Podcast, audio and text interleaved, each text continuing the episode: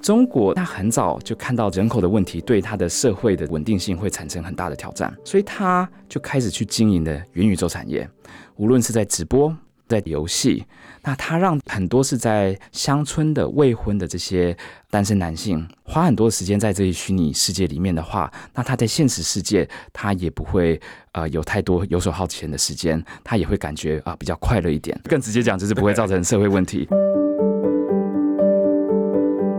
一本好书，一个观点，欢迎来到商周读书会。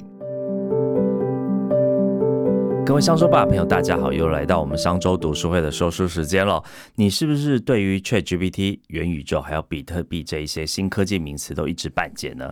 还是觉得这些新科技跟我无关？我们今天要来跟大家介绍哪一本书呢？是这一本《变局中的抉择》哦，来讨论新科技对世界带来什么样的改变，我们该怎么运用它们呢？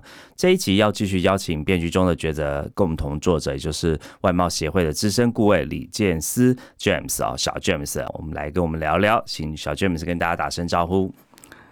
上周读书会的朋友，大家好。呃，我们上一集有聊到变局中的抉择，里面在谈到地缘政治啊，还有总体经济来帮我们补上学分。那我们这一堂课要特别来谈谈新科技的部分哦。我们在之前也访问过另外一个作者，他 James 王志芳，好，就外贸协会董事长，他有提到说，你们在书中隐喻了三个太阳：地缘政治、总体经济跟新科技啊。然后，尤其在这几年，科技的进步跟进展真的是蛮快的哦。尤其这个 AI 啊，真的进步的超级快速的。但是，其实人工智慧已经发展蛮多年了，就为什么突然它这几年可以快速的突破了？那我们一般又应该抓到哪些重点呢？基本上，其实像我们书里面聊到的这个 AI 跟这些元宇宙，就像您讲的，他们都已经发展了很多年了。对。甚至像 AI 的这个 idea，最早是这个二次大战的时候，图灵对这个英国的一个数学家、科学家，他就已经提出来了。可是这几年的这个急速的发展，很直接的是真的跟算力有关系。算力就是半导体而来的。哦，那在算力跟这种演算法跟资料堆叠的状态下，它就一直的成长。可是很有趣的一件事情是，嗯。AI 的发展，它也产生了一种现象，英文叫做 phase change，就像这个水从固体变成液体，液体变成气体，它到一个临界点的时候，它都会会突然转变。那 AI 二零二二年到二零二三年的这次转变，其实不是第一次。从我们的角度，上一次是在二零一六年。二零一六年，对，那二零一六年那一次呢，是因为 AlphaGo 一个 AI 的围棋软体。打败了人类，嗯，造成了大家突然对于 AI 的能力刮目相看，然后持续的好几年，造成很多的这些创业家、很多的资本都进来投资。那这也是蹲马步蹲了好几年，到了二零二二年，另外一个 face change，从这个水煮热了变成气体了，因为深层次 AI 的出现，造成大家对于 AI 的可能性又进一步的了解。哦，就是刚才所说的这个算力的突破，再加上这几年有大量的资金跟技术大量的投入，让它从这个水变成水蒸气了。是是，我们尤其提到啊，大家最熟悉的，除了 GPT 这种生成式 AI 以外，其实在元宇宙也在二零二一年这几年非常的热门哦，很多人都投入元宇宙这个行业当中。那在虚拟世界里面，这真的赚得到钱吗？那它有可能对真实世界造成什么样的影响呢？嗯，是，我觉得这个问题非常好，也是很有趣的一件事情。是元宇宙这三个字啊，在二零二一年之后变得很火，很 popular。那原因是因为脸书它改名字，把这个 Facebook 改成了 Meta。可是事实上，对于世界上超过二十亿的原本就活在元宇宙里面、虚拟世界里面的人，元宇宙是一个很古老的产业。对我常常会问身边的人。你猜猜看，全世界最赚钱的元宇宙厂商、元宇宙公司是谁？我来猜，宝可梦。是宝可梦，它算是非常赚钱的其中之一。那其实它也是在这个脸书改名字之前就出现了嘛？对，它有办法做到现实跟虚拟世界的一个混合的一个互动。可是最赚钱的呢，跟宝可梦有很直接关系，它叫做腾讯。哦，是腾讯哦。腾讯是亚洲第二大的科技公司，是亚洲第一大的软体公司。对，可是各位可能不知道，在五年、十年前啊，腾讯它几乎百分之九十以上的获利，几乎全部都是靠虚拟世界赚来的。嗯，那它怎么赚呢？它靠卖虚拟的衣服。所以事实上，腾讯它不是科技公司，它不是什么软体公司，它是活在元宇宙里面，在虚拟世界里面的 Uniqlo。哦，他卖虚拟衣服给谁呢？那又怎么穿呢？嗯，他就是卖给我刚刚讲的全世界超过二十亿人的，每天至少花一个小时以上的时间在这个虚拟世界去玩游戏啦，嗯，去跟他的朋友互动啦，跟他的家人去联络感情啦，或是去上学的这些人，嗯，那在这个虚拟世界里面，也有跟我们实体世界一样的。他有卖服装的，对，他有学习的，他有交通的等等各方面类似的这些商模，而最后的重点呢，是这些商模都是非常非常赚钱的哦。所以它是卖给这些游戏玩家吗？啊，有这样子吗？游戏是算是元宇宙里面走的最前面，也是最赚钱的这个。使用方法之一，对。可是事实上，元宇宙它的商模跟使用方法是非常多的。嗯，从我们的角度来看，基本上在元宇宙你要赚钱，都是跟贸易有关系，跟贸易有关系。OK，那台湾企业，尤其台湾很多是中小企业嘛，该怎么抓住元宇宙商机呢？我们回到刚刚的贸易的角度哦，贸易的赚钱有三种，对，就是三个 port，英文是三个 port，一个叫做 transport，就是交通。一个是 export，就是出口，然后另外一个是 import。那交通赚钱就是我们怎么去元宇宙嘛？那这个大家就是耳熟能详的，像说 AR、VR，或者是像盛中您刚聊到的宝可梦，对不对？我根本不用戴上什么眼镜，我一只手机，我就好像进了元宇宙一样。那这些就是往返元宇宙的交通，它是赚钱的方法。对。可是我们看到更赚的，也是商机更大的呢，是出口跟进口。出口跟进口是，那你会想说，哎，怎么有办法跟元宇宙出口跟进口？对啊，元宇宙不是一个虚拟的世界吗？啊，是，可是它就是一个世界，嗯，就是全世界二十亿以上的人花很多时间去 social 去游戏的一个世界。嗯，那出口我举几个例子，像刚刚讲的衣服，我们如果把它出口到元宇宙，我们把它所谓的去物质化，在元宇宙里面去经营的话，哇，就能够产生亚洲。第二大的科技公司叫做腾讯，嗯哼。可是其实有更多的例子是大家身边都可以看到的。举例来讲，以前的这个图书馆，我们把它去物质化，我们在元宇宙，在这个虚拟世界、虚拟经济里面去经营的话，变成了谷歌。或者是小时候啊，我妈帮我准备了很多很多的照相簿。嗯，可是现在，请问各位当爸爸妈妈的小孩子还有没有相簿？应该是很少了，全部都是放在脸书或者 IG 上面，对，或者是存在云端里面。对，是是是。那这个就是去物质化，跑到元宇宙去经营这件事情了，赚不赚？超级赚！就像啊，我刚刚举的这几个例子。所以，这种从实体世界的这种商模，我们把它搬到元宇宙去经营的话，都会释放出很大的这些商机。这是出口。甚至这个元宇宙啊，还可以维持社会和谐。我看书里面提到说，中国运用元宇宙来维持社会和谐，这是这是怎么进行的？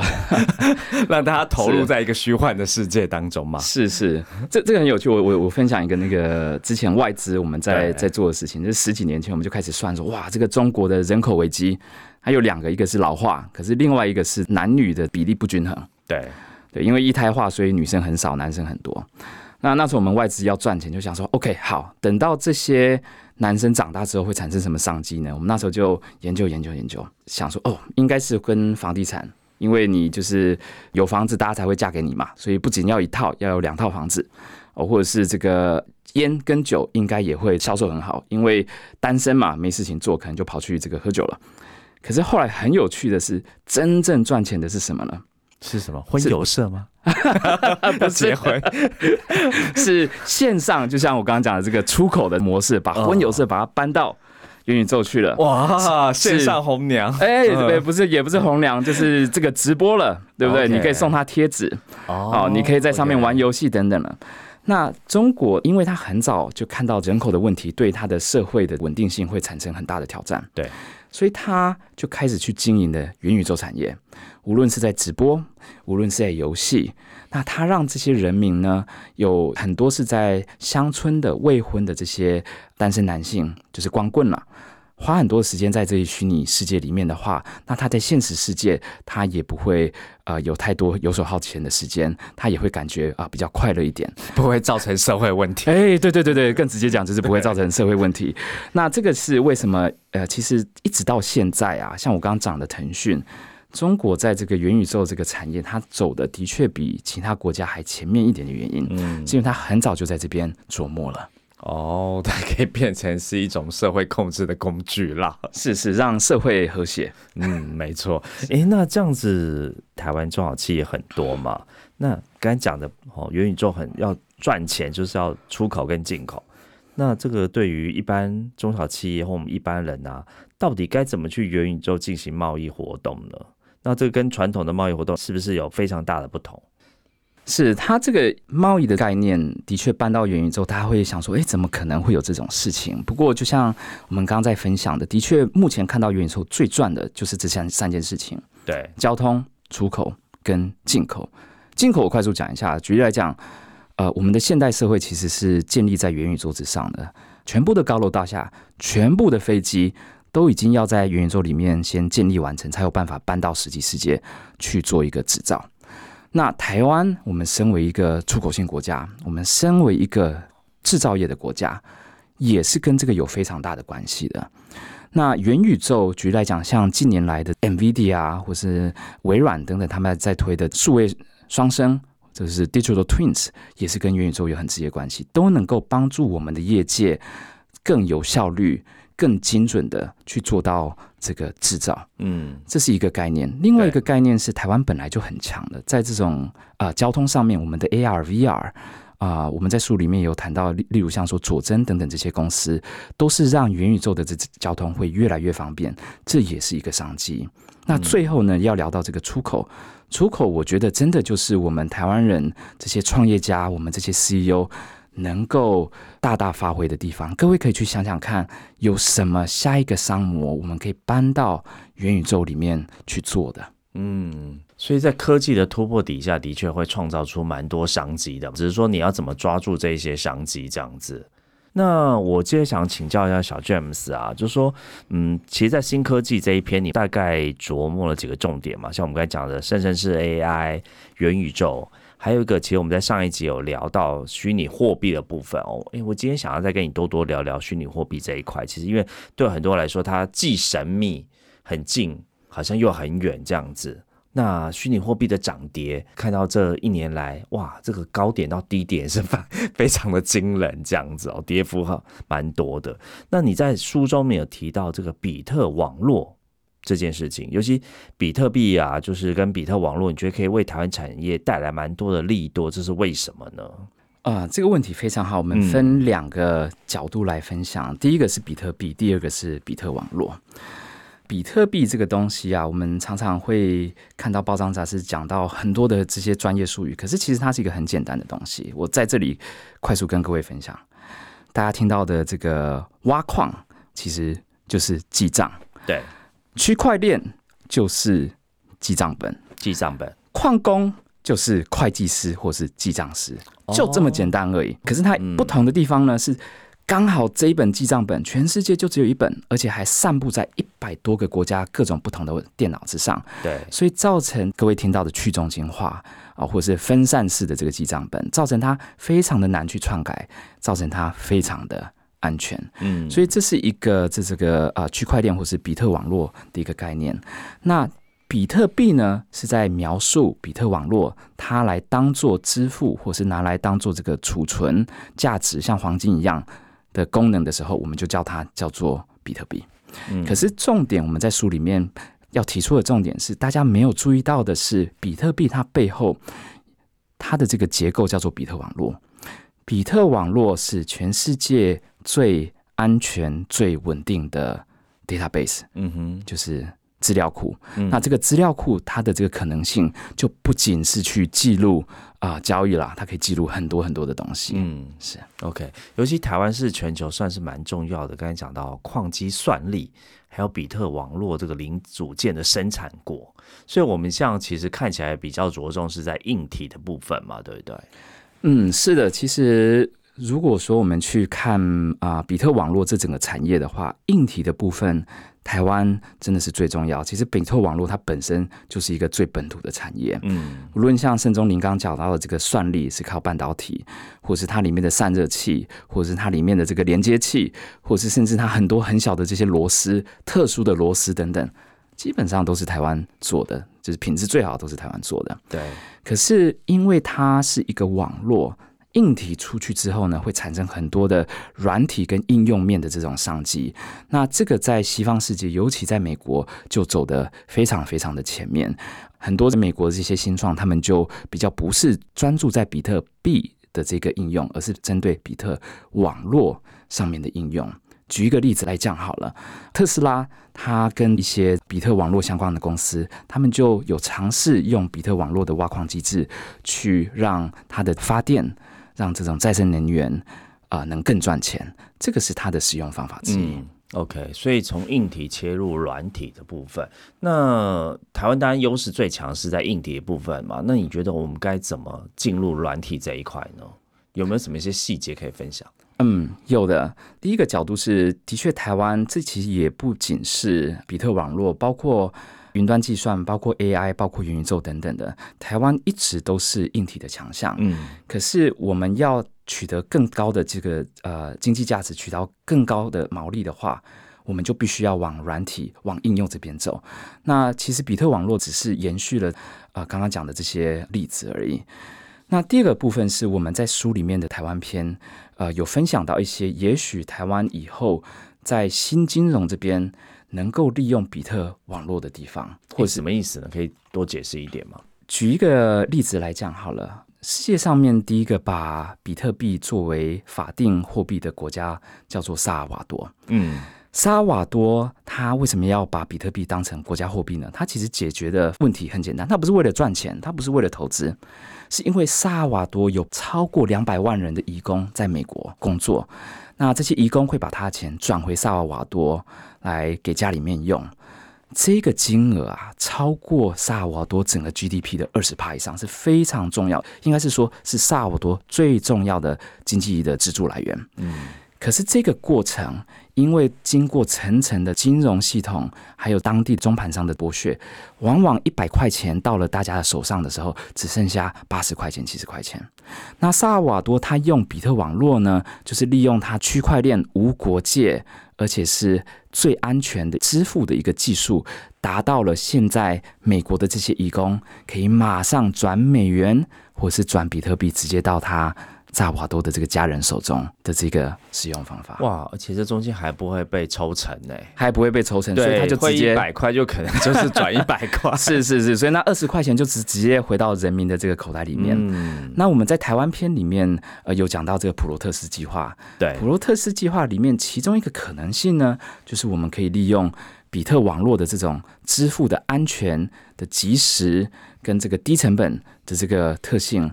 来去再让台湾在这个新金融的这个领域占一席之地。嗯，所以刚才讲到啊，你们呃在书里面的台湾片啊，有提到刚才这个计划，其实有几个重点，比如说你们提到全储备银行，好，还有刚才的比特特区，还有一个储备粮仓，就资产的储备粮仓，这可不可以可以再做多一点的分享？这是什么样一个概念呢？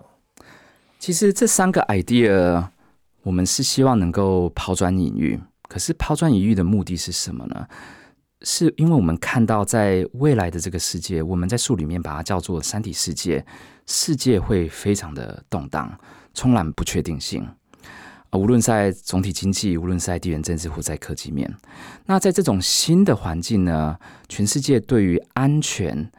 资本的安全、储蓄的安全会有新的需求。嗯，那普罗特斯就是针对这个新需求去量身定造。那刚刚讲到的这个全储备银行啦、比特支付啦，或者是这个储备粮仓等，这些都是为了安全下去做设计的。那比特刚刚已经聊过了，我们来聊一下全储备。全储备这个 idea 是其实蛮有趣的。历史上面的帝国，其中有一个帝国是荷兰。那当然，台湾对荷兰也是蛮熟悉，因为之前也被荷兰殖民殖民过。对，对，它有办法成为世界的帝国，持续一百多年的原因，是因为它在跟西班牙打战的时候，它创立了一个全储备银行，就在阿姆斯特丹。那这个储备银行它的功能就是说，你们这些商人，你们做贸易的，你钱拿来我这边放。我会好好的把它储备起来，以安全为第一。我也不会拿它去借贷，我也不会把黄金去做稀释。这么简单的 idea，竟然让荷兰就赚进了。全世界这个贸易的储蓄的这个费用，嗯，并造成他们最后在八十年战争打赢了西班牙，对，取代它成为世界的霸主。嗯，那这个 idea 当然是十七世纪的时候了。那后来因为金融系统演变，全储备银行也慢慢的被大家忘记了。可是当我们现在进入了一个新的一个世界，新的这个充满不确定性的三体世界的时候，我们就回到历史，发现其实前人。他在面对这种不确定性的环境，他已经有解答了。在金融的部分呢，我们认为全储备银行就是一个可能。嗯，那这个呢，其实在美国已经开始设立了，像 Wyoming 州已经有几家这种类似，甚至啊，联准会的前副主席他退休之后自己创的银行也是全储备银行。OK，所以其实从存储备银行到比特特区啊，一直到这个储备粮仓啊，它应该是可以帮台湾开出一个完全不同的新的经济模式。是的，它有两个点，第一个点是它是针对在三体世界，全世界的资本会有一个新的需求，这个新的需求很简单，就是安全。对，我去存钱，你不要拿去乱借，也不要让我担心说到时候还要去挤兑等等的。或者是我在转账的时候呢，不用担心，如果今天发生了什么事情转不过去了，或者要等很久啊，等等，这些设计都是为安全第一来做的。可是第二点，对于台湾的意义是什么？台湾是一个岛国，我们的资源是有限的，我们的人才也是非常珍贵的。普罗特斯计划呢，就是建立在一个新金融的一个设计上面。并不会占用我们现在的这种啊水呀、电啊、土地等等的，可是能够让我们的人才有更大的一个发挥，所以跟我们现在的这种出口，跟我们现在的制造业的这个经济模式，会一个相辅相成的一个作用，变成台湾的一个双引擎的一个状态，嗯，让我们能够飞行的更稳、更高、更远。所以说，从传统的第一颗引擎制造业或半导体业。再生出第二颗引擎，是从金融相关的部分，好会有产生一个飞轮效应的成效出现。是的，而且这也是刚好是因为我们书里面讲到的各种的变因、各种的大趋势，就刚好汇聚到了这一点，让台湾刚好取得这个历史上面的一个机会。就像十七世纪荷兰，它也是因为科技的原因，因为当时地缘政治的原因，因为当时这个总体经济大通膨的原因。造成了他有一个历史机会去创立特区。我听小 James 娓娓道来啊，不管是引经据典，或者是提出论证啊，你本身是在国外念是经济系相关的嘛，对不对？是，听起来好像你这个饱读诗书，知道很多，应该年纪蛮大。但坐在我对面这一位，看起来也不过才三十出头的感觉耶。你到底是怎么培养这么多的这个呃，不管是看法或见识呢？哎，我其实已经四十岁了，对，但你保 好了，保养的很好，是是，对，谢谢谢谢。我第一次看到你，一直就想说，哦，这个人怎么这么年轻？谢谢谢谢。嗯嗯，基本上这个可以从两个角度切入。第一个是外资啊，他们有一个非常非常严谨的一个研究的 SOP，那这是一个原因之一。那我也是非常感谢之前的这些专业严格的训练，非常严格，非常非常严格的训练。可是第二个部分是我们在收集资讯上面是有一个 Pebble 的，对。那这个 Pebble 呢，就是推特，或是现在叫做 X。哦，嗯。我分享刚进业界的时候，大部分的资讯来源啊，是像说这种产业界的这个研究报告啦，或者像说投资银行研究报告、报章杂志，或是我们内部的研究报告。可是我发现，在我第三个公司的时候，我百分之七十以上的这些资讯来源变成了推特或是 X。然后百分之三十呢，是我们内部产生的这种非常接地气的对于产业跟呃科技啦、地缘政治跟总经的研究报告。对，那推特呢，基本上其实就是我个人认为是一个取得资讯非常 powerful、非常有效率的一个方法。那我其实也蛮推荐我们的这个听众跟我们的读者去尝试。哦，因为我们刚好聊到，其实你都会看一些，比如说投资大师啊，或者是这个关键的这意见领袖他们的推特的留言，还有下面正反两面意见的来来回回这样子。是推特它的用法，当然第一步大家会去找自己尊重的、尊敬的 KOL，我们的这些啊 thought leader 去 follow 他。可是推特它一个很特殊的原因是，大家都知道它有限制字数，嗯，可是限制字数不是重点，是因为它限制字数之后呢，造成任何人的长篇大论都要切成好几好几好好几个小段落，那每一个小段落就会造成很多的读者，甚至是其他 KOL 的这个互相辩论，嗯，那如果说我们有办法在每一段落去看到各方的辩论的话。你可以看到正方，你可以看到反方，那这样你就可以去拼凑出这整件事情的整体的一个 picture 是什么了。哦，原来如此。好，新科技的发展真的是带来蛮多的利多哦。也许台湾企业啊，它可以透过地缘政治跟世界经济的局限呢，可以在这一波新科技当中找到商机哦。所以谢谢 James 来跟我们分享《变局中的抉择》这本书哦。也希望台湾的 CEO 跟专业经理人呢，面对这个百年病局，我们可以一起来应应。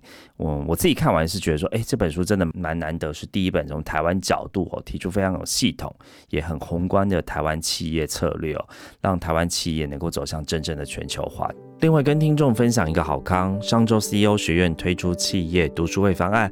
如果您的公司希望透过读书会来促进共识及学习，引领团队成长，欢迎收看下方资讯栏，将有专人规划企业读书会，为您打造学习型团队。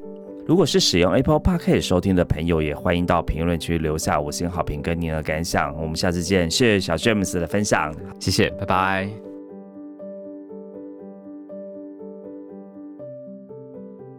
商周读书会集结商业周刊出版的好书选读，邀请您订阅 Podcast 商周吧，或是按赞追踪 FB 粉丝团商周读书会，掌握最新出版讯息。